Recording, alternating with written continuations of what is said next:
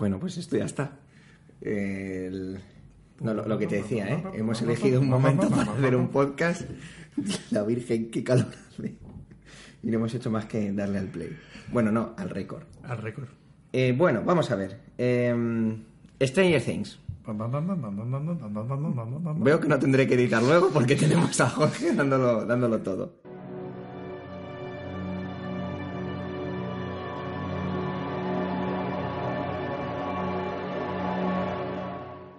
Eh, ¿cómo, ¿Cómo conociste tú la serie? Eh, por eh, por eh, colegas frikis muy pesados. Yo creo que como todos. ¿Sí? Sí. Y por Facebook. Gente que no hacen, que no para de hacer spoilers. Bueno, mira, ya que sacas ese Lo que tema, spoiler- Ah, entonces, ya que sacas ese tema, comentemos. que sabes que a mí me gusta decirlo en castellano, el, el, el gran término que es destripar una película. Destripar una película. Spoiler queda demasiado, demasiado happy, ¿no? Pero está internacionalizado, todo el mundo sabe lo que es un spoiler. Bueno, pero cualquier persona que nos escuche hispanohablante, yo creo que si le decimos destripar, entiende también lo que significa, ¿no? Sí, exacto. Bueno, para nuestros millones de, hecho- oyentes en Latinoamérica, por ejemplo. Sí, me gusta que pienses alto. Exacto. No, no, no, tenemos techo. No tenemos techo. Eh, hay que avisar que aquí no, no es que vayamos a hacer un. eh, vayamos a hablar de spoilers o no spoilers, sino aquí directamente vamos a hablar de, de lo que nos ha parecido Sí. esta serie. Que especificar en este caso. Que vamos a hablar del capítulo 1 al 4, que es lo que acabamos de ver. Nos hemos pegado la, el atracón de esos cuatro primeros capítulos. De hecho, decir que ni la hemos comentado. Hemos dado al stop y ha sido en plan de aquí no habla nadie. La tenemos ahora otra vez, eh, la vemos ahí de fondo. Lo Simplemente le hemos puesto otra vez desde el capítulo Dale 1 play. Pam, pam, pam, para, para ir Es que recordando. Me, ha flipado la banda sonora, ¿eh? Yo creo que es eso que se te Que queda. es. John Carpenter total, ¿no? Porque vamos, es que yo cada vez que escuchaba el pa, pa, pa, pa, pa, pa, pa, veía a, a Carl Russell eh, con el parche cuando hace Snape en 19 mil- 18 1977, Rescate en Nueva York. ¿Sabes? ¿Tú, esas, ¿Tú las has visto? Sí, tío. Con- Es cojonuda. esa es cojonuda. Cojonuda. Yo me iba a Tron, no sé por qué. iba bueno, claro, Tron, sí, también es cierto. Que justamente hemos hablado tron. de ella esta mañana. Sí, sí, sí. Bueno, Bueno, ¿qué nos parece por, el por tema de- puntualizar un poquillo. Bueno, sí, Esto se está grabando un eh, 14 de agosto a las 10 de la noche, Venga. con un calor que no es normal. Sí. Y vamos allá con ello. A ver, sinopsis de la serie. Venga, lánzate tú ahí con la sinopsis. No, yo prefiero que tú te lances con la sinopsis, porque tú eres mejor de hacer sinopsis que yo. Bueno, pues entonces vamos a tirar de la sinopsis que pone en IMDb. No, venga, en serio. Bueno, Stranger Things. La verdad es que el, el título ya te dice mucho. Sí. Cosas raras, cosas extrañas. Pues es eso. Está contextualizado en los años 80. No te especifican el año, ¿verdad? No, no recuerdo haber visto especificado el año en el que en el que lo en el que está metido. Pero es, en- es en una ciudad indiana, en un pueblecito de Indiana, mejor dicho, en una ciudad.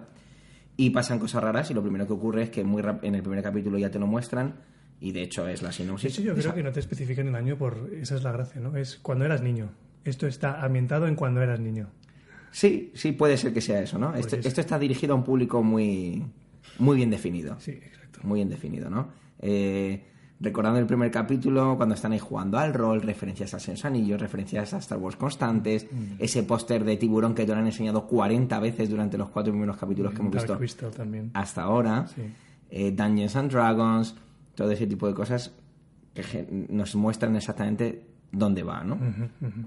Vamos a hablar un poquito así rápidamente de una reseña técnica. Eso que escucháis de fondo no es Jorge haciendo la banda sonora, es una botella de agua fría que hemos sacado y que también quiere participar en este podcast. Es un comentario no patrocinado por parte de Fonbella, el agua de tu vida. Ya nos tienes que pagar, Fumbella. Exactamente. Eh, vamos allá. El director. Tú- bueno, son dos directores, son dos hermanos, ¿no? De momento sí. Sí, pero hemos visto, como suele pasar y es habitual en las series, que los. eh, según íbamos avanzando, ya el tercero y el cuarto veíamos que estaban Sí. dirigidos por otras personas. ¿no? Sí. Eh, los directores se llaman, un momentito que lo tengo De hecho, por no aquí. solamente está dirigido por ellos dos, sino que también está escrito, Ah, por Matt y Ross Duffer. también conocidos como los Nerd, hermanos Nerd. Sí. Yo no había visto nada de esta gente, no tengo ni idea de quiénes son. Yo tampoco. Pues nada, no perdamos tiempo con ellos. Ya. Eh, vamos a saltarnos lo de los actores, porque luego, si quieres, enlazamos actores con personajes. Sí, Entonces, vamos a ir directamente a los aspectos un poco técnicos, ¿no? Simplemente, pues no sé, no hemos encontrado cuánto ha costado esta serie. No, y, hemos- y es verdad que hemos querido buscar, porque la verdad es que después de ver el primer episodio dices, aquí hay mucha pasta metida. O sea, la cantidad de referencias que hay constantes, todo el tema de la dirección artística. Y es que hay pueblos enteros que están ambientados. Es verdad que hay mogollón de VFX y hay un, hay un presupuesto muy gordo en VFX. Tienes que especificar qué es VFX porque hay mucha gente que nos escucha que será bastante... Si no sabes lo que es VFX a estas alturas de la vida y te consideras Bueno, nerd... para los nada, VFX, que para la gente que no sabe lo que es VFX, es... eh. Visual Effects. Eso, eh, efectos visuales, ¿vale? Yo es que, a mí, pese a que vivo con una norteamericana, me gusta castellanizarlo casi todo, Vale. ¿sabes? O sea que tenemos que especificar todo este tipo de cosas. Pero solo en el primer capítulo, eso solo lo haremos hoy, ¿vale? Luego ya cuando expliquemos qué es RACOR, CGI y demás, pues eso ya queda, queda dicho. Para los que vayan a ser eh, super oyentes, nos mandáis vuestras referencias y os mandamos un diccionario para que en el futuro pues lo vayáis viendo. Como veis, eh, Jorge es bastante troll, Sí. ¿vale? Pero bueno. Un poquito. Distribución y formato. Bueno, pues eh, esto lo distribuye, bueno, lo ha producido Netflix, Netflix. y evidentemente pues lo tenéis en Que no Netflix. está nada mal, se ve que Netflix está intentando apostar por nuevos sistemas. He de confesar que de todas maneras yo me esperaba algo más distinto. ¿eh? Existe mucha fama y han hablado muchísimo de, no, Netflix con eso de intentar buscar nuevos tipos de historias, nuevos formatos. Eh, me esperaba algo un poquito más personal o un poquito más fuera de lo que estamos acostumbrados a ver dentro del circuito normal de distribuidores. Pero bueno, Bueno, pero Netflix está, yo creo que apostando y arriesgando en cosas que no tienen demasiado riesgo. Los productos que está sacando Netflix, ¿qué más has visto tú de Netflix? pues yo de Netflix he visto House of Cards, Ah, ¿The House of Cards es de Netflix. Es de Netflix, Ahí es sí producción de Netflix, por más esté ejemplo. más arriesgando. ¿vale? Ya Mira, vamos, vamos directamente a ver cuál es el catálogo de Netflix, que lo tenemos justo aquí abierto porque teníamos esto. Por ejemplo, producido por Netflix, es decir, propio de ellos, tienes, eh, por ejemplo, a ver, que lo mismo por aquí, normalmente tiene una, tiene una visualización en la que aparecen sus productos. Por ejemplo, tienes The Ridiculous Six, eh, Marco Polo. Bueno, The Ridiculous Six es una película del oeste de coña, porque es con Adam Sandler, te puedes imaginar, ¿Qué no sé que es. Sí. Tenemos aquí, por ejemplo, esto de Bojack Horseman, no tengo ni idea lo que Yo es. tampoco. ¿Vale? Netflix está haciendo muchas cosas, está trabajando mucho productora. Ujú. Orange is the New Black, eso ha pegado también mogollón. Eso también es. Eso, Ah, ¿eso también es de ellos? eso también es de Netflix, Ah, ok, nice. es la productora. Netflix ha hecho una cosa muy... Narcos, a mí Narcos me encantó. Si quieres, si te apetece... ¿La has visto? No. Pues si te apetece eh, revisitarla, en 2 de septiembre estrenan la segunda temporada, leí. Mm. Esto de Scream también es suyo. Netflix está haciendo una cosa, como decía, bastante inteligente y es... eh, yo te traigo una plataforma en la que ves contenido, ves películas, documentales, series, pero espera, que en lugar de seguir comprando contenido, no, voy a hacértelo. Y te lo voy a hacer, y está funcionando en ese sentido, tan bueno, o voy a intentar fidelizarte de tal manera que tú no eches de menos o consideres el pagar Netflix simplemente por el contenido propio que pueda ser de Netflix. Yo creo que eso es una de las claves del negocio de Netflix, tal y como ha llegado ya a España. Tú que has estado viviendo fuera y llevas conociendo Netflix hace mucho tiempo, en España existe desde octubre. Y tenemos una gran suerte en el sentido de que Netflix en muy poco tiempo ha crecido mucho en España, pero muchísimo, ha crecido mucho. Estamos ahora mismo eh, toqueteando el catálogo y, y es que hay mucho. Tengo muchas ganas de darle una oportunidad de Get Down, Ujú. ¿vale? Pero bueno, creo que eso será para, para otro. Me haría echar más un ojo a las cosas que siguen haciendo aquí y demás. Y verlo. Sí. El... ¿Quieres seguir echando aquí un ojo? No, no, no, no, pero en plan de seguir viendo pues más series que son más Se- seguir lo que hacen, ¿no? Sí, porque House of Cards está muy guay. Por ejemplo. Y se nota muchísimo que es algo más distinto. Me mola que apuestan pues por directores que ya tienen experiencia, pues como en House of Cards, ¿no? Que teníamos al Fincher dando caña en las primeras. Claro. Y eso se nota bastante. Efecto gancho, ¿no? Efecto gancho, que podríamos llamar, sí. Como era de esperar, nos hemos desviado totalmente de lo que estábamos hablando, que era simplemente de, de distribución y formato. Y, Somos y gente espontánea. Así, esto no es más que lo que es una conversación. Eh, saltábamos aquí al punto de... mm, Bueno, vamos a hablar un poco de el reparto. Más que hablar de los actores, a lo mejor vamos uniendo con los personajes, ¿no? Vamos a ponerlos como nos los ponen Vamos a aquí. hablar del mal maquillaje y de la mala ejecución de Winona. De la pobre Qué Winona mal Ryder. operada estoy, Ryder. que hace de, de Joyce Bayer, nuestro, bueno, mi inglés, perdón, mi inglés no es- nunca será especialmente bueno, la pronunciación de Jorge siempre será mejor. Es curioso que yo he dicho tu nombre ya 10 veces para que la gente se vaya acostumbrando y Bueno, tú pues no me has Javier, presentado. Javier, Javier, Javier, Javier, Javier. Siempre me pone nervioso que digas mi nombre así. Ya. Estoy acostumbrado a que me digas señor Soler o... eh, pero cuando dices Javier, me sigue temblando el esternón, ¿sabes? me pasa mucho.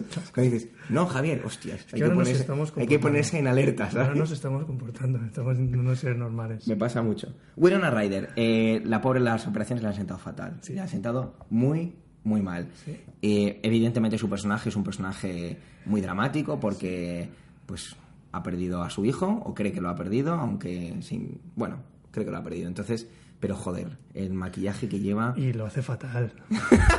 lo hace como el ojete, tío. O sea, no me ha gustado nada. No sé cuántos años y no he mejorado como actriz. Bueno, ahí tenéis la opinión, ¿vale? Yo es, es cierto que cuando la estaba moviendo yo, ha yo decía lo mismo. No, no, yo decía lo mismo. Sí. Yo decía lo mismo. Me, me sacaba todo el rato. Ya. Me sacaba, me sacaba. Ya. Pero bueno, yo qué sé. Eh, al final, en el, en- al final del cuarto capítulo, el momento hacha, digo, venga, va, lo está intentando. Sí. ¿Vale? Ahí, ahí me ha convencido un poco, me ha ganado. Eh, Bueno, es que a mí la gente con un hacha me gana. No te quedamos huevos. Bueno, vamos con el siguiente. David Harbour, que hace de James Hopper. Este es un secundario de estos típicos, ¿no? Le, le podemos... Le conocemos... Yo lo he visto... La última peli que vi así en la que me hizo gracia fue la de... Que la película no me gustó nada. Pero sí le recuerdo... Fue esta que hizo con Johnny Depp. Que era... mm, Era un matón. Era... Johnny Depp era un... Creo que era... Black Mass, creo que se llamaba. Sí, Black Mass. Mass. Eso es. Eso es. Aquí le tengo. Eso es. En, en Black Mass. ¿Vale? Le tienes... Parece ser que apa- pues aparece en Quantum of Solace, no me suena nada. A mí tampoco. Se nos ha colado ahí un poco de ruido raro. ¿Sí? ¿Tú crees? Sí, ¿no has escuchado un boom boom? No. Ya Pues estamos. sería la cosa rara Eso esta. Bueno, estamos- ya estamos con... eh, eh, decir que estamos grabando con una grabadora, ¿vale? Que es de Jorge, es de alta calidad, pero bueno, es así, ¿vale? Em, nada, pues simplemente comentar que a mí me gusta, me gusta cómo este es. De hecho, me encanta cómo lo presentan. Cómo Sí. presentan a Hopper, me encanta, ¿no? Esos típicos planos, latas de cerveza, eh, la televisión puesta. Hay referencias al estilo de Spielberg todo el rato. De hecho, la presentación... Solo has tardado en decirlo, es un momentito, por favor. Llevamos 12 minutos de podcast que y es lo que ha tardado Jorge A ver, en sacar, porque es verdad. Es que es a lo que yo quiero entrar, ¿sabes? Es a lo que yo quiero entrar, que quede claro. Me, me hace así, me indica, háblale al micro.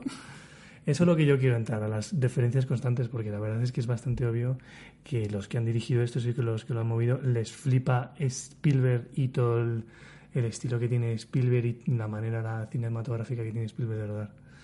Y esta presentación de Hopper es la pistola, el cinturón, tres o cuatro planos así muy cortitos, muy de la ducha, Es- el toma- los analgésicos constantemente, Eso son maneras de Eh, introducir al personaje de, ¿sabes? de Spielberg. Ya, ya en el primer plano con ese dibujito de su hija te marcan que tenemos un, tenemos un conflicto. Exacto. El personaje tiene un conflicto. Exacto.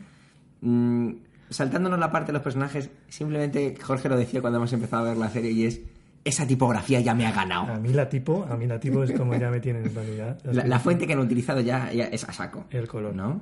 Pues eso, nos- nos- es un personaje que crece muy rápidamente. Sí, sí, ya te introducen al héroe, el que sabemos que va Sí. a ser el héroe y el que No, no a se cree nada, eh, tiene su conflicto pero no se lo cree y ves cómo sigue indagando, indagando y, y en el, último capítulo que hemos visto en el cuarto vemos que se la está jugando, Se- en lo que está haciendo se la está jugando bastante. Pero bueno, ahí le tenemos. Pasamos al siguiente, Finn Wolfhard, que es Mike Wheelers. Digamos que este es uno de los protas, digamos, del grupo de chavales. Ah, del grupo de los, a del mí los grupo de niños me chavales. han, me han flipado los niños, ¿eh? Bueno, vamos a nombrarlos todos a la vez. Venga, vamos a decir, es Finn Wolfhard, que es Mike Wheeler, mm, Millie Bobby Brown, que es Eleven, o L, Ujú. Gaten Matarazzo, que es Dustin Heatherstone, y Caleb Mac... McLaughlin, ¿McLaughlin? Lucas, Sin- decirlo Lucas, Sin- oh, Lucas Sinclair es el nombre del personaje, es que como siempre lo llaman Lucas. Esos son, digamos, los... Venga, voy a caer en el tópico. Los Goonies. Los Goonies. es que es verdad, es que son los Goonies. Y la niña es E.T. En parte, eso en es. parte. Bueno, el, bueno, claro, nos faltaría, nos falta, que no hemos nombrado, El niño perdido. al Spoiler. niño perdido, que es Will Bayer, que es Noah Snap, ¿vale? El actor.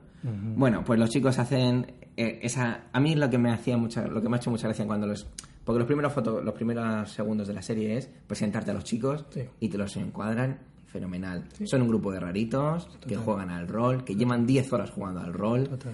Eh, el chaleco y la gorra. Esta mañana hablábamos precisamente de ese típico chaleco de las películas de Spielberg y que ellos mismos vestían, porque acuérdate de John Lucas y ese tipo de referencias. Esos colores, el, cómo, cómo cada personaje tiene marcado muy claro su personalidad. Tenemos al gracioso Miedica, que es nuestro amigo Dustin. Tenemos al que es mucho más pragmático y directo, que es Lucas. Y tenemos al cabecilla, que es Mike. ¿Vale? En todo, esta, en todo este juego, bueno, todo este conglomerado de niños, Will es como el niño, digamos que no nos lo han querido enseñar, no nos han enseñado mucho cómo es dentro de ese grupo. No, Will es el niño de Poltergeist, pero con el pelo un poco más corto. en vez de ser niña. Y luego tenemos a él, que él es un personaje que nos presenta de una manera espectacular también. Bueno, no, la presentación es suave. No, sí. Pero cuando para el ventilador es cuando dices, hostias. Ahí es cuando dices, coño. Cuando te acuerdas cuando lo para con la mente porque se ve que le molesta el ruido. Sí. Está comiéndose la hamburguesa. Sí. Él es una niña que. Pues lo que le pasa es fácil. Y es que ti- tiene telepatía y otros poderes. Porque no solo sé, telepatía. ¿verdad?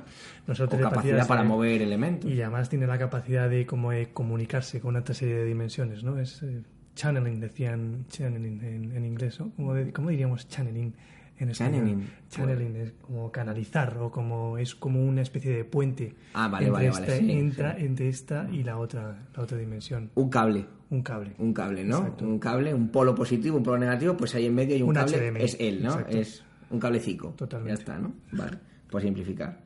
Vamos a, aunque vamos a simplemente presentarlo, luego vamos a ahondar en la parte, de- en todo lo que nos apetezca contar. Tenemos a Natalia Diller, que es la hermana de, de Mike, que se llama Nancy Wheeler, que a mí no me importa una mierda su trama. Ya. Y a mí. No, no me importa. De hecho, es la trama secundaria de la serie, pero es que no me importa. No, hay varias, hay varias tramas secundarias que está bastante Esta es una de ellas. Sí, y sí. de hecho, pero digo secundaria porque el monstruo interviene en esta trama, en esta parte, Claro. con su amiga y tal. Sí. Pero es que no me importa. Cada vez que sale Nancy en pantalla, desconecto bastante. Es que es muy cliché también el personaje que hace ella, es Claro. de... Digamos pues, que es como si quisieran jugar. Bueno, inevitablemente record- me recordaba mucho a, a esa. a Regreso al Futuro, mom- eh, lo- los adolescentes de Regreso al Futuro, ¿no? Los malotes de Regreso al Futuro. Pues me- se me venía a la mente eso. Es cierto que a veces sin querer recordamos muchas cosas, pero creo que a mí me ha pasado a lo largo de ir viendo estos cuatro capítulos que es cierto que, que me he encontrado con, con todos los clichés, todos los estereotipos, todos los homenajes y, y plagios o copias, me da igual llamarlo plagio, no, no lo digo de manera como algo crítico a malas, ¿no? No, pero, Sino- pero yo creo es que parece que está hecho a propósito. no, Vamos a no, una- parece no. Me costaría creer que no fuera así. Claro. Pero de repente ha habido un momento ya al final del segundo capítulo que poco a poco me, me he ido olvidando de esa parte y he disfrutado más de lo que me quería contar, ¿no? Al principio era como, eh, mira ese póster de tiburón, mira el halcón milenario que quiero que haga que no sé qué, mira la ropa, mira el sonido, el sonido, no la música, el sonido de las luces, el ¿sabes? Eso es- Y de repente momento, vale, ya, ya, ya me, ya, me, ya me he desquitado, ya te he mostrado todo esto como se hacía en los 80, ahora te voy a contar la trama. Eso me ha pasado. Pero sin embargo, como estos personajes en esas tramas no nunca me han entusiasmado, me está costando y cada vez que sale Nancy eh, me da un poco igual. Me da un poco igual. Y en esta última parte del, del cuarto capítulo tiene una importancia grande, pero es que me da un poco igual. Y su novio, ya flipas. El novio que se llama Steve Arnington, Steve Arnington. interpretado por Joe Curry, pues, pues vale, sí, es el malote que lleva tupé y, y eso, y que se la quiere follar y se la acaba. Yo diría, al decir básicamente, follar, y todos ya los- dicho antes hostias, igual en iTunes nos ponen el explícito. ¿Sí? Sí. Pues ya, pues que nos lo Bueno, lo que quiere es realizar el coito. ¿Vale? A ver si cuela. Sí, vamos a decir coito muchas veces ahora para ver si. Que suavice, que Eso compense. es, eso es, ¿no? De acuerdo. Coito, coito, coito. Bueno, tenemos luego al hermano del que han raptado. Bueno, del que han raptado. Bueno, sí, del, que del monstruo, el que se ha llevado ¿Quién era monstruo. el hermano del que han Este, le tienes aquí, Jonathan Byers, Ah, sí. que lo hace Charlie Heaton, que es. eh, pues otro estereotipo. El... Sí. Dale tú. No, eh, pero es que ya es lo que te iba a decir. A mí me parecen que todos los personajes, todos los que hemos visto, son todos estereotipos. Que es, obviamente, yo creo que es algo que lo han, lo han buscado, ¿no?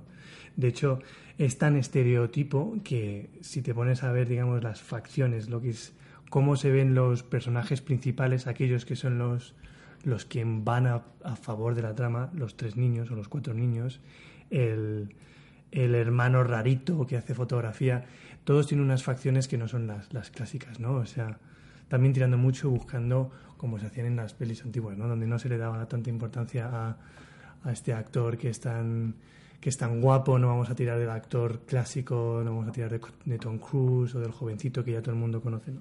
Sí, sí, mira, yo no me había dado cuenta de esa manera y, y tienes toda la razón. Sí, sí, sí.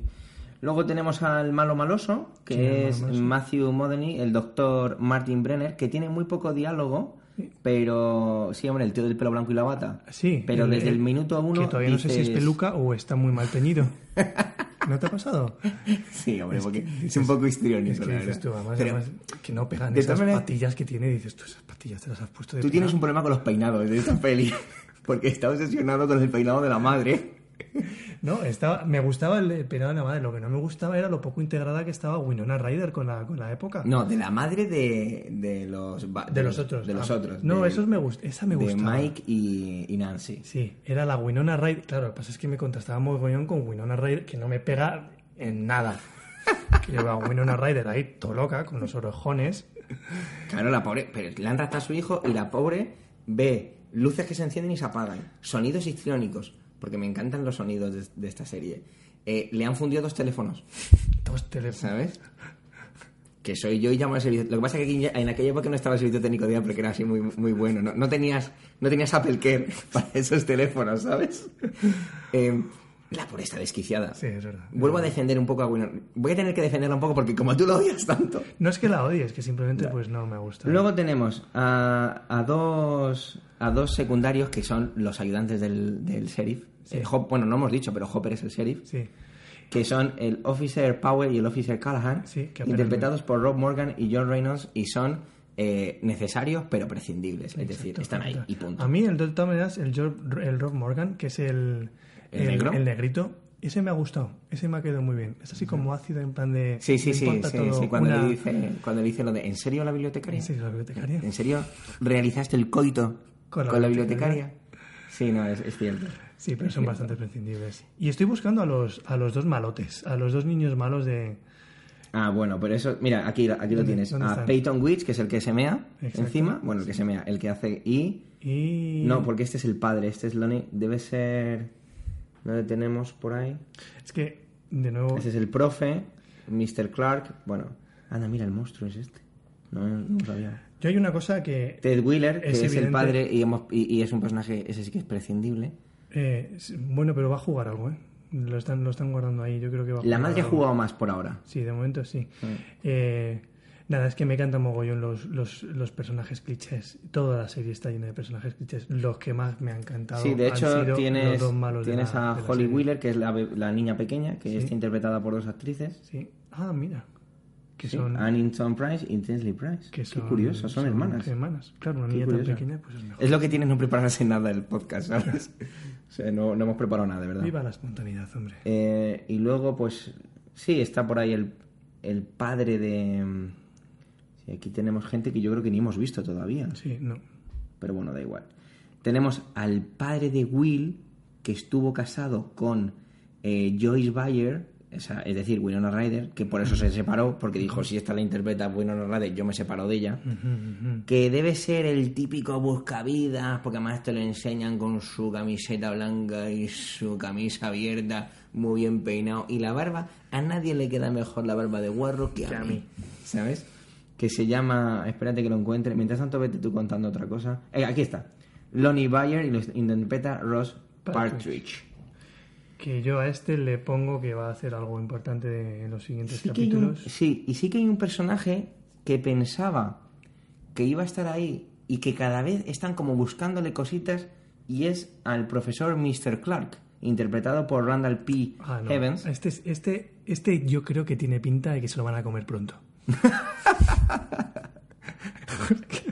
Porque te has dado cuenta, cuando la cosita esa que encuentran en el tubo, la encuentra él. ¿Te acuerdas? La cosita que encuentran. Sí, en encuentran una etiqueta que el tubo les lleva hasta el laboratorio, ¿te acuerdas? Eso lo Ah, encuentra él. ah. Ese diálogo que tiene con Hopper, Ah, sí, es verdad. es una ¿sabes? especie de- Tiene, tiene, ah, tiene sí. como... Le han buscado un poquito Sí. huecos, da la impresión de que este tío va a hacer algo. Basta que aunque nos empiece a caer bien de alguna manera, para que se lo coman. Seguramente, seguramente. Llegará, son solo ocho capítulos, ¿no? Y bueno, la verdad es que no tengo ni idea si confirma una segunda temporada, no lo sé. A ver. Eh, pero si en un capítulo de los que vienen empieza él el capítulo, ya está, se acabó. ahí está, lo tienes. Está clarísimo que ahí lo tienes. Cierto. Sí, y nos falta, nos falta una niña que es la amiga de Nancy, que, que Que no es... sé quién es. Aquí está, no, esa es Karen. Ah, la Bárbara. Sí, Barbara. Sí, Barbara. Bárbara. Barbara. Ah, bueno, que la interpreta Shannon Parser. Parser. Eh, que... Esta es la Water Parties. Tenemos que hacer un pequeño inciso y es que la serie la estamos viendo en versión original. No es por gafapastismo, no es por friquismo.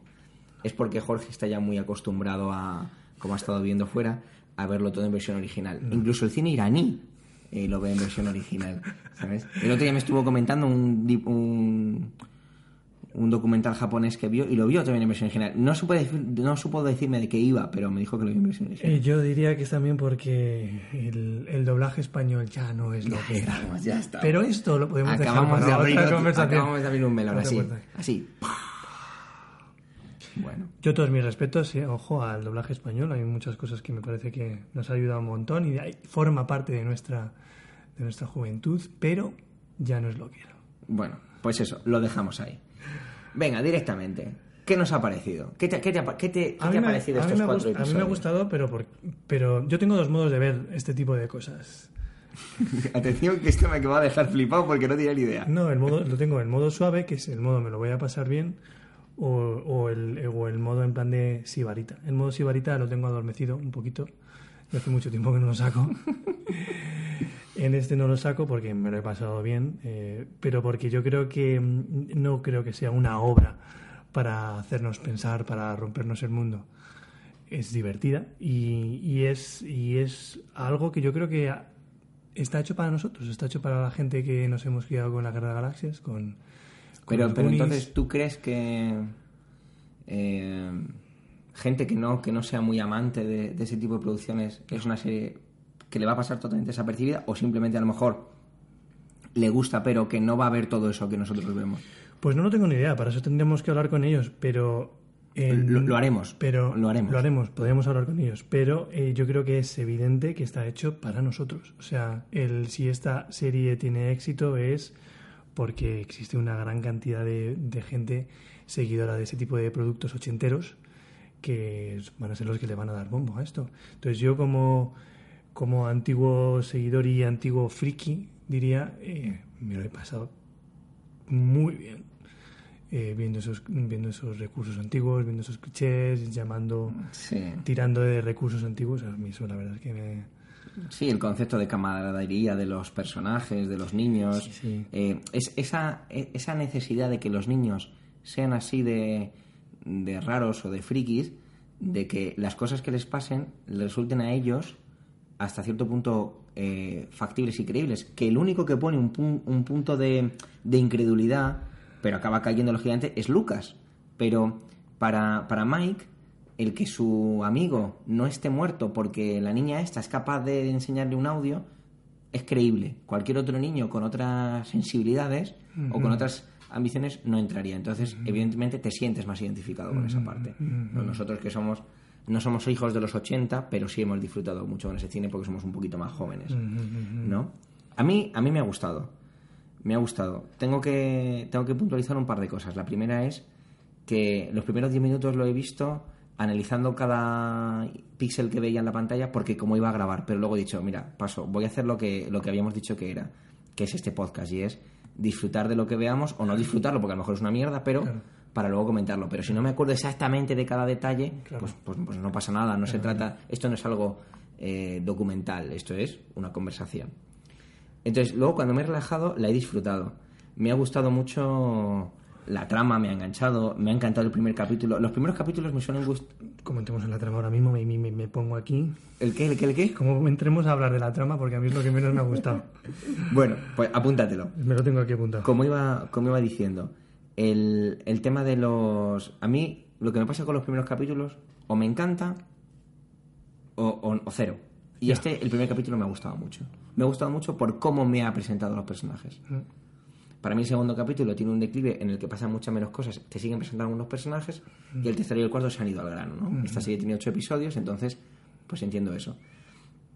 La trama me ha De gustado. hecho, de hecho, es curioso como hemos notado ¿no? un declive en los dos últimos Sí. dos últimos que hemos visto hoy, ¿no? en el 3 y en el 4, de- en general de calidad, ¿no? de, de fotografía y demás. Incluso los detalles. Los dos hemos, los dos hemos notado además en un casi en un fotograma, bueno, en un fotograma no se puede Un decir, par de planos. pero en un par de planos que hemos dicho, hostia, ¿qué ha pasado con los colores? Sí, Eh, Nos ha pasado en el capítulo 4. El capítulo 4, allá por el primer tercio, Sí. de repente hemos notado en una escena con Nancy, cuando estaba reconstruyendo la fotografía, eh, me hemos dicho, yo he llegado a pensar que puede ser, pero, pero me extrañaría que a lo mejor ha sido algo de la conexión, pero no, porque la calidad no ha disminuido. no.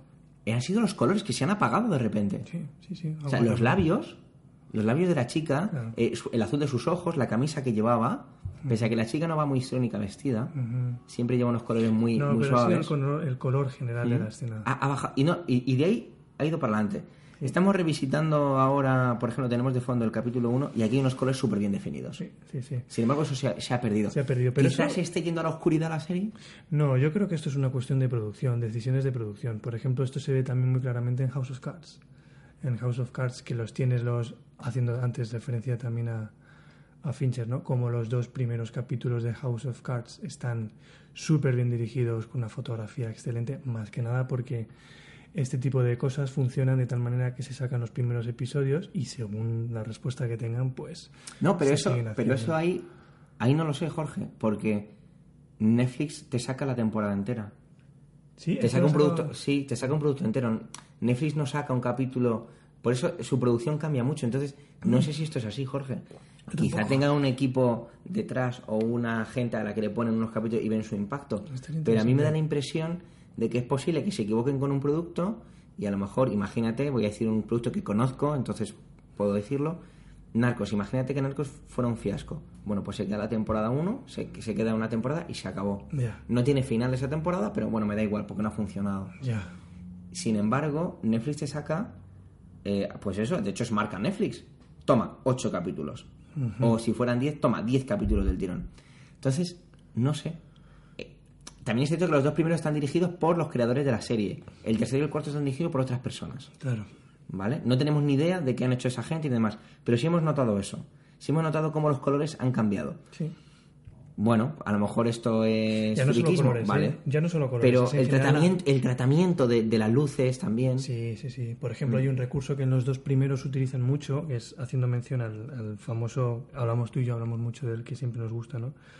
Que es el director este de fotografía que siempre usa Steven Spielberg. Me lo he apuntado. Nuestro amigo polaco. Nuestro- siempre lo, lo- nos referimos como el polaco. Como el polaco. Porque no por como- nada, no tenemos nada en contra de la comunidad polaca, pero No, es no. porque no sabemos el nombre. Es porque Janusz Kaminski es un Janusz Kaminski, por favor, los amigos de Janusz Kaminski que se pongan en contacto con este podcast, ¿de acuerdo? Aún no hemos dicho el nombre del podcast, pero lo vamos a dejar para el final porque, porque vamos a dejar el hype súper alto. Ya te he dicho que no tenemos techo, Jorge.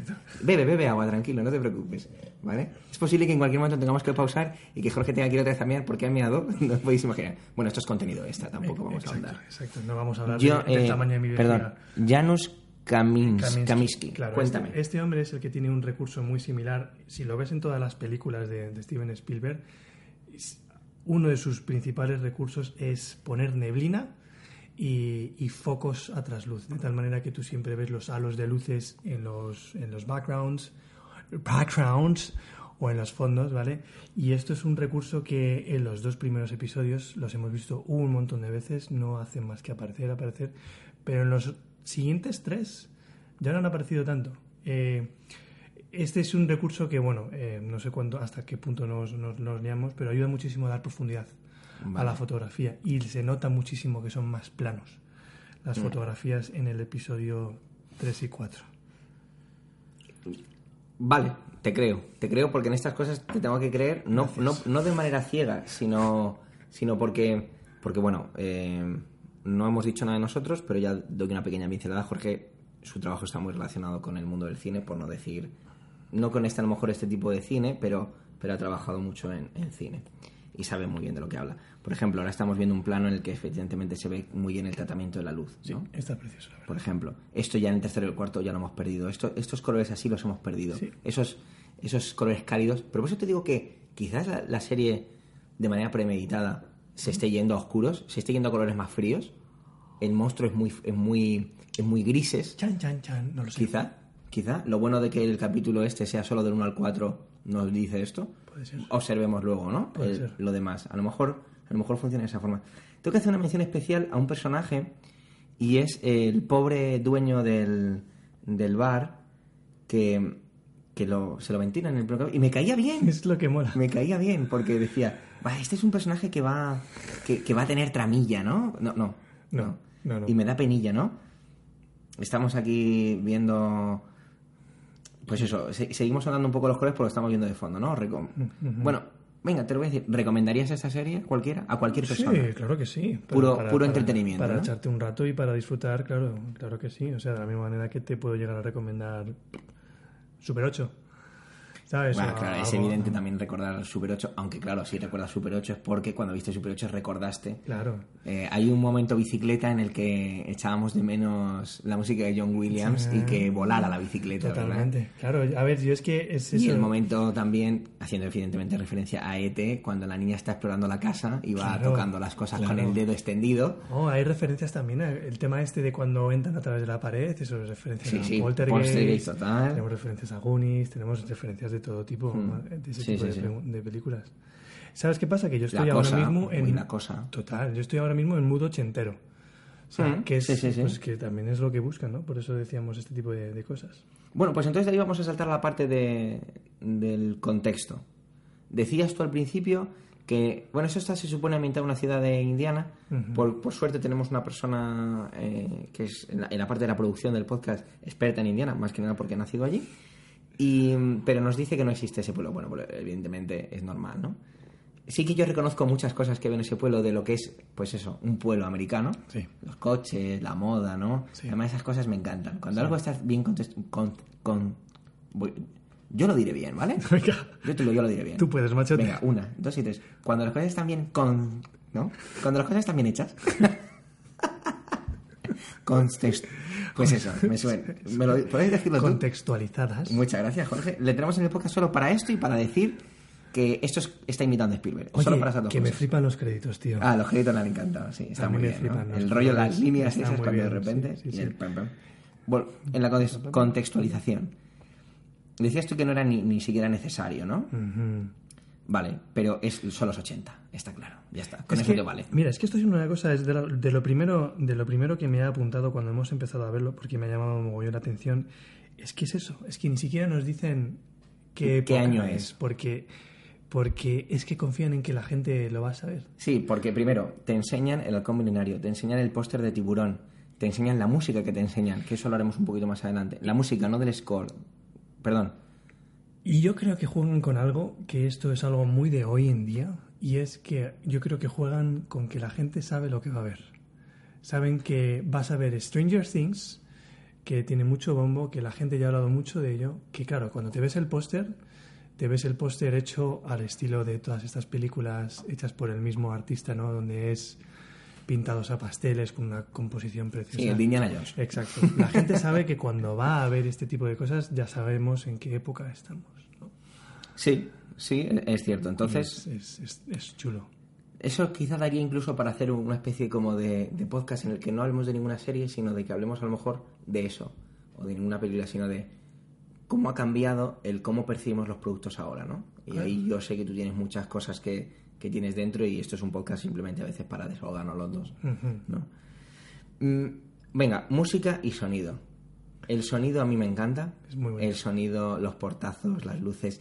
¿Cómo se encendían las bombillas? Lo han dejado de te poner. has quedado con Le- eso. ¿Cómo se encendían las bombillas de las las bicicletas? primeras- Sí, el, el- el sonido de las bicicletas, de las bombillas de las bicicletas, que es un sonido totalmente irreal. El sonido Harry Potter de cuando Sí, suena. sí, sí, total, total. O sea, pero, pero, pero me encanta. A mí ese sonido. Yo es que soy muy de los soniditos, ya lo sabes. Eh, pues eso, las puertas, las llaves, eh, las luces, ¿no? Los parpadeos, mm, el crujir de la madera. Entonces, a mí esas cosas me meten mucho en la trama, fíjate. Me meten tanto como Nancy me saca de la trama, pues, y Winona Ryder, pues, pues la- el sonido me, me mete mucho, ¿no? La música. Bueno, pues en la, primer, la primera escena de acción tiene una canción que es la de White Rabbit, que es la típica canción que yo siempre he dicho que es una canción para fumar porros y dejarte llevar, porque es la canción de lo que yo, lo que yo vulgarmente llamo Miguel 68. Voy a buscar de qué año es esa canción, mientras que Jorge habla un poco de su opinión, sobre eh, la- lo que es la música y el sonido. Tampoco hay mucho que decir porque es casi prácticamente el mismo tema una y otra vez. El, bam, bam, El leitmotiv, ¿no? Sí, de hecho es que no me he quedado con, con más que, que me parece muy bien, ¿sabes? Me parece muy inteligente porque es lo que tiene el tema de las, de las melodías, ¿no? Que cuando la identificas y te quedas con te quedas con cuándo la suelen poner, eso te, te va generando un, ya un te, te va creciendo, ¿no? Te va metiendo más, más en la trama. Bueno, no, no sé usar muy bien Google, entonces No no, encuentro muy bien la... Pero vamos, estamos hablando de Jefferson Airplane. Pon eh, wiki. ¿Sabes? Entonces, eh, es bastante... Es de los Perdón, sí que lo pone. 1967 es la canción, ¿de acuerdo? Y luego una canción que se ha convertido en parte de lo que podríamos considerar la banda sonora de la, película, de la serie es el tema de The Clash. Que eso sí que me ha llamado mucho la atención porque, de hecho, es un reclamo que utilizan y un recurso que utilizan bastante, Sí. la canción de The Clash. De las poquísimas cosas que leí antes de ver la serie, porque he intentado venir muy virgen aquí, una de las primeras, de las únicas cosas que hice fue porque vi un artículo en el que salía publicada la banda sonora en, en Apple Music, creo que era, y entonces me metí en Spotify, porque yo soy cliente de Spotify, y al meterme puse, y ahí, evidentemente, como siempre en estas cosas, y hay una lista de reproducción que sí eso pondremos en las notas del programa, y cuando vi títulos, dije, ahí va, qué guay, porque reconocía muchos títulos, ¿no? No soy un melómano ni mucho menos, pero bueno, hay títulos que reconocía este tipo de música. Yo, por ejemplo, tengo algunos discos de Jefferson Airplane. El tema este que digo de The Clash, ahora mismo de hecho ni siquiera recuerdo cómo se llama, que es una canción de unión entre el los dos hermanos Sí. y que va a servir de recla y que ha servido de Sí, reclamo para con, con más. Mike y demás, ¿no? Esa canción que, que, tra- que el niño canta de The Clash. Yo tengo ese disco, es, pues es pues eso, mu- música de esa época, ¿no? Muy bien traída, muy bien seleccionada. Me gustaría, y a lo mejor, bueno, a lo mejor, a lo mejor a ti te pasa. A lo mejor a ti te pasa en esta parte y a mí menos. Pero me gustaría eh, encontrar temas nuevos. Es decir, no me ha sorprendido la música. ¿Tú crees no, que van no- a hacer eso? No ha habido un tema, no ha habido un tema que yo reconozca que es de los 60, de los 70, de los 80, ¿Qué que es? no sea el típico tema. O a lo mejor me pasa a mí, porque a lo mejor sí que escucho música de esa época. A lo mejor a ti, que a lo mejor escuchas menos música de esa época, sí te ha pasado. Dime. No, no, no. ¿Te ha pasado como a mí? Es música reconocible. sí, sí. Es música que XFM sigue, sigue poniendo. Sí, sí. Es decir, no es como en otras series en las que de repente suena una canción que dices, hostia, esta canción ha sido compuesta para esto, buscas y dices, hostia, coño, si es... joder, hemos dicho coño, hay que decir flores, flores, flores para equilibrar otra vez la balanza de iTunes. Eh, cuando buscas y dices, ay, bueno, si esta canción eh, resulta que esta es del año 84 y no sé qué. Sí. Pues eso es lo que me pasa con esta serie. Quizá, pese a que esas cosas siempre me hacen gracia, al mismo tiempo me gustaría que se desvinculara y buscar más cosas, ¿no? Eh, Temas que a lo mejor no reconocería tanto. No, no sé hasta qué punto también. Ah, yo voy, sigo volviendo a la misma historia. No sé hasta qué punto eh, están interesados, ¿no? En descubrir cosas nuevas. Eh, Puede ser. Porque sigo viendo por todos lados, ahora que has puesto el, el cartel otra vez.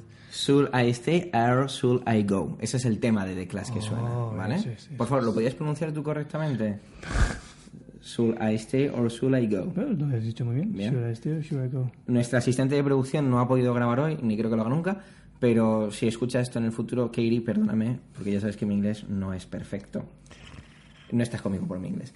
Entonces, em, estábamos en la música y el sonido. A mí me ha gustado. Me, me, me ha me ha- me ha seducido. Sí, muy en la línea de eso, de eh, yendo, yendo atrás en el tiempo, ¿no? De- Sí.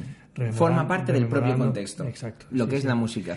Fíjate, yo diría, yo diría, yo diría algo más de la experiencia, de la experiencia que quieren que el- el- la gente tenga cuando, cuando ve esto, que es Por eso utilizar Remóntate, reconocible, ¿no? remóntate, Por eso remóntate, utilizar exacto. temas reconocibles. Exacto. Quizá, quizá tenga siéntete sentido. como un niño y como el niño de, de que eras, ¿no? Cuando estabas viendo este tipo de, de Puede ser, cosas. puede ser. Sí. Eh, volvemos un poco a la trama, que tú querías aquí ahondar un poco. Bueno, tampoco ahondar mucho, decir qué es lo que más, qué es lo que menos me ha gustado. La trama no te importa. No, la trama no me importa, tampoco. tú eres de los que, sea- lee el libro por el placer de leerlo, no por el final. No, yo soy, yo soy de los que veo este tipo de cosas por el placer de, de verlo y de que me cuentes algo visualmente que me llame la atención. No importa lo que cuentes mientras cómo lo cuentes. Exacto, exacto. que Eso no me lo creo- enseñó él, ¿eh? Sí. ¿Sabes qué pasa? Es que cuando tienes una historia donde está, donde pues eso, donde lo que buscas es, es irme atrás, ¿no? La experiencia de rememorar cosas antiguas, donde tienes eh, personajes clichés, donde tienes recursos clichés, donde tienes mm, tirar de, mm, de ideas de storytelling que ya se han hecho muchísimas veces, no me espero que me vayan a contar nada nuevo, sino es pues cómo te regocijas alrededor de toda esta especie de, de estos elementos que a todos nos gustan, ¿no? Por ejemplo, algo que me ha llamado mucho la atención es que han intentado salir con el tema de los, los efectos visuales, los PFX. Explícame eso un poco, no entiendo lo que quieres decir.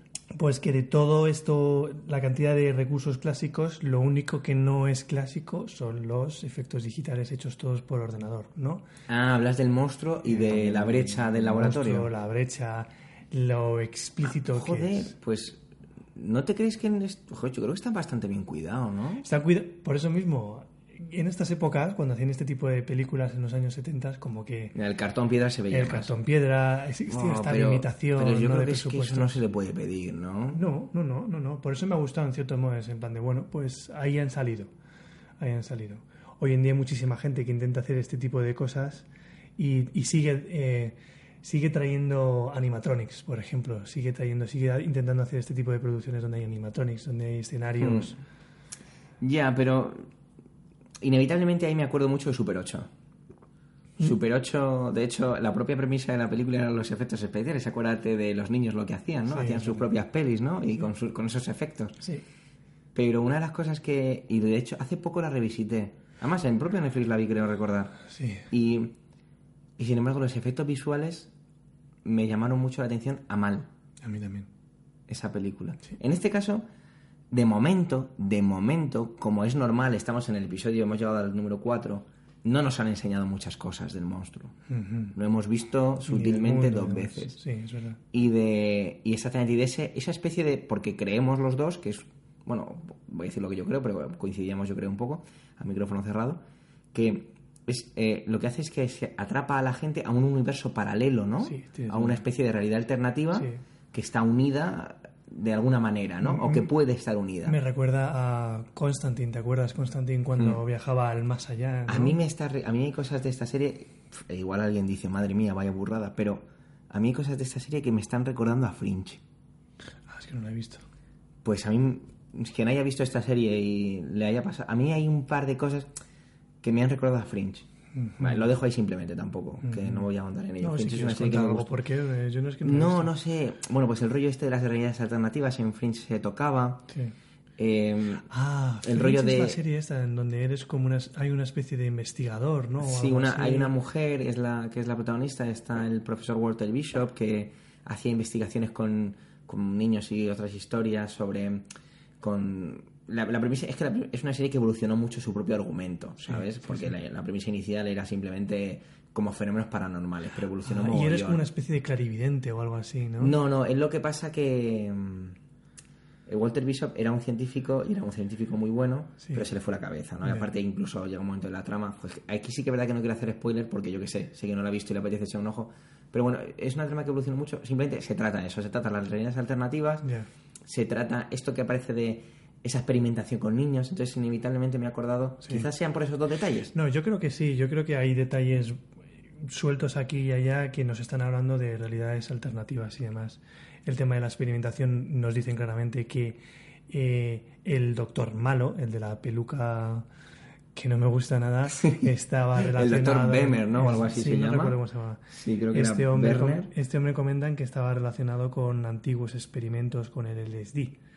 Ahí ta- me acordaba también mucho por eso, porque en esta serie se hablaba del LCD, Claro. ¿sabes? La única referencia que teníamos al- a esa realidad alternativa es cuando rapta o cuando atrapa a Bárbara, que la tenemos como metida en esa piscina, en la misma piscina en la que estaba, Sí. pero vimos es un mundo sucio, con...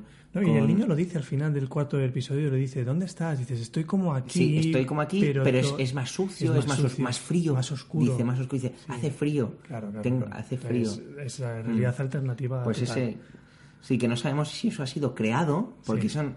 No te los- no- por ahora no nos lo han contado, o igual ni siquiera nos lo cuentan. No.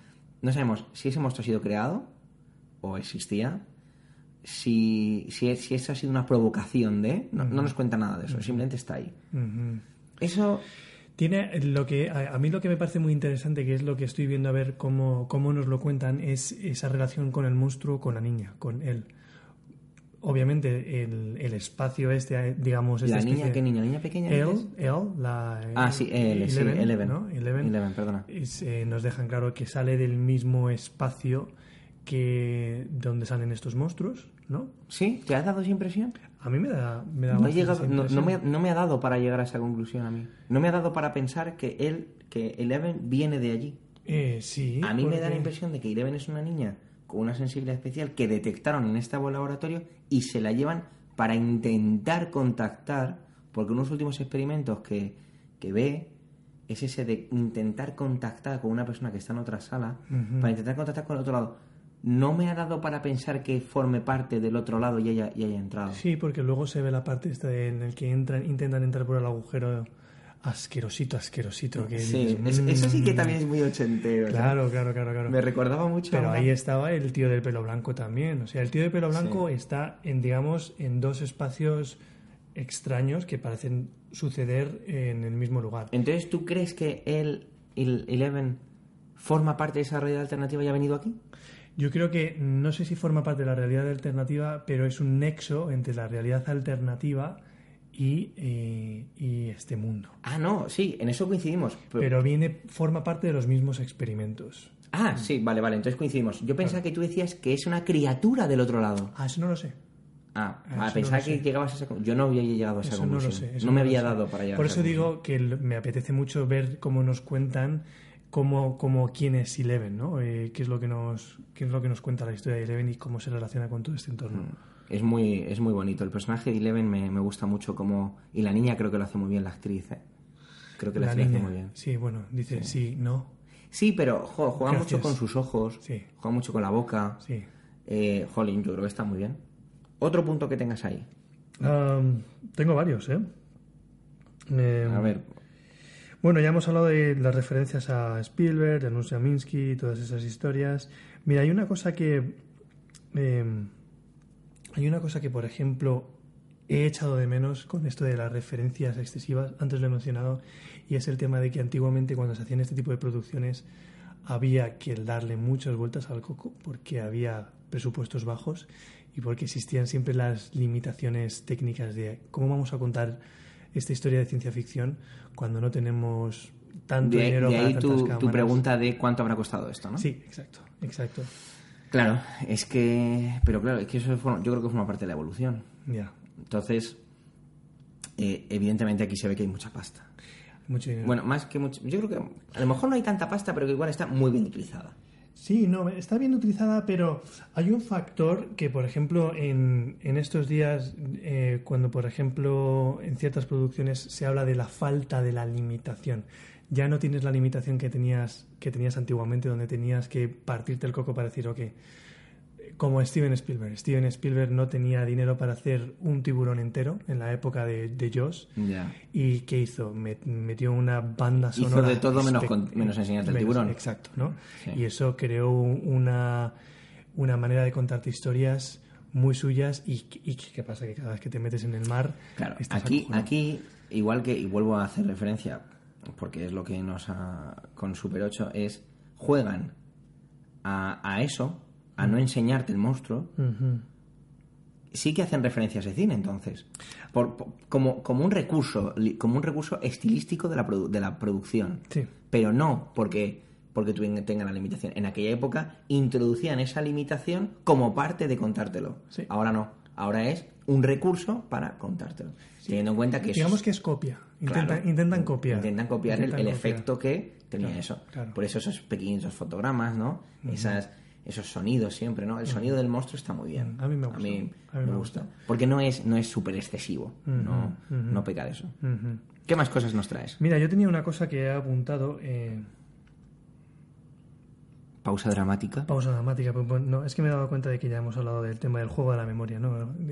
Lo he apuntado como el juego de la memoria, como esa manera de cómo, cómo confían, yo creo, en que los espectadores, pues ya hemos visto este ti- tipo de Sí. cosas y cómo nos eh, intentan recrear la experiencia. Mm. Más o menos yo creo que ya todo lo que he apuntado... Pues podemos hacer una cosa, mira, llevamos llevamos 54 minutos de programa. Yo creo que podemos ir dejándolo aquí, emplazar a la gente al siguiente capítulo, que sería que, a lo- que- cuidado, no tiene por qué ser el capítulo que vaya del 5 al 8, sino puede sí, sí, del 5 al 8, puede que sea un capítulo de otra de otra cosa, pero haremos esa parte. Entonces, hasta aquí lo dejamos. Y bueno, lo que vamos a hacer ahora es que nos vamos a, a despedir, pero bueno, yo creo que antes vamos a regalarle a todo el mundo que escuche este podcast, a esos millones de personas, el, el nombre del podcast, ¿vale?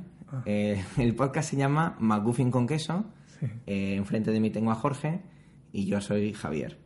Y nada, yo simplemente decir que gracias por escuchar nuestras elucubraciones, gracias por dejarnos robar tu tiempo y adentrarnos en tu cerebro a través de los oídos. Y bueno, recordar que estamos en Evox, Speaker y iTunes, pues como... eh, pocas, veces, pocas veces te voy a corregir en inglés, ¿vale? Sí. Pocas veces. Esta será una de ellas. Evox. Es Spreaker, Spreaker, iTunes, iTunes. ¿vale? Como eh, McGuffin con queso. Ok. Ok, vamos a dejar claro que esto lo estamos leyendo y es que yo llevo fatal eso de leer las cosas y que parezca que Sí. está... O sea, Jorge cuando lee una novela la va traduciendo a su idioma, ¿vale? Exacto, yo luego me la invento. Bueno, si te apetece dejarnos algún comentario, ahí tendrás la web, que sinceramente está por definir, pero bueno, creo que será mcguffinconqueso.wordpress.com, Ok, lo definiremos. ok. Y nada, incluso si después lo que te apetece de escucharnos es hacer una reseña en iTunes, pues por favor, eh, siéntete libre de hacerlo. Contribuye a expandir esto en la comunidad de los eh, podcasts. Eso es.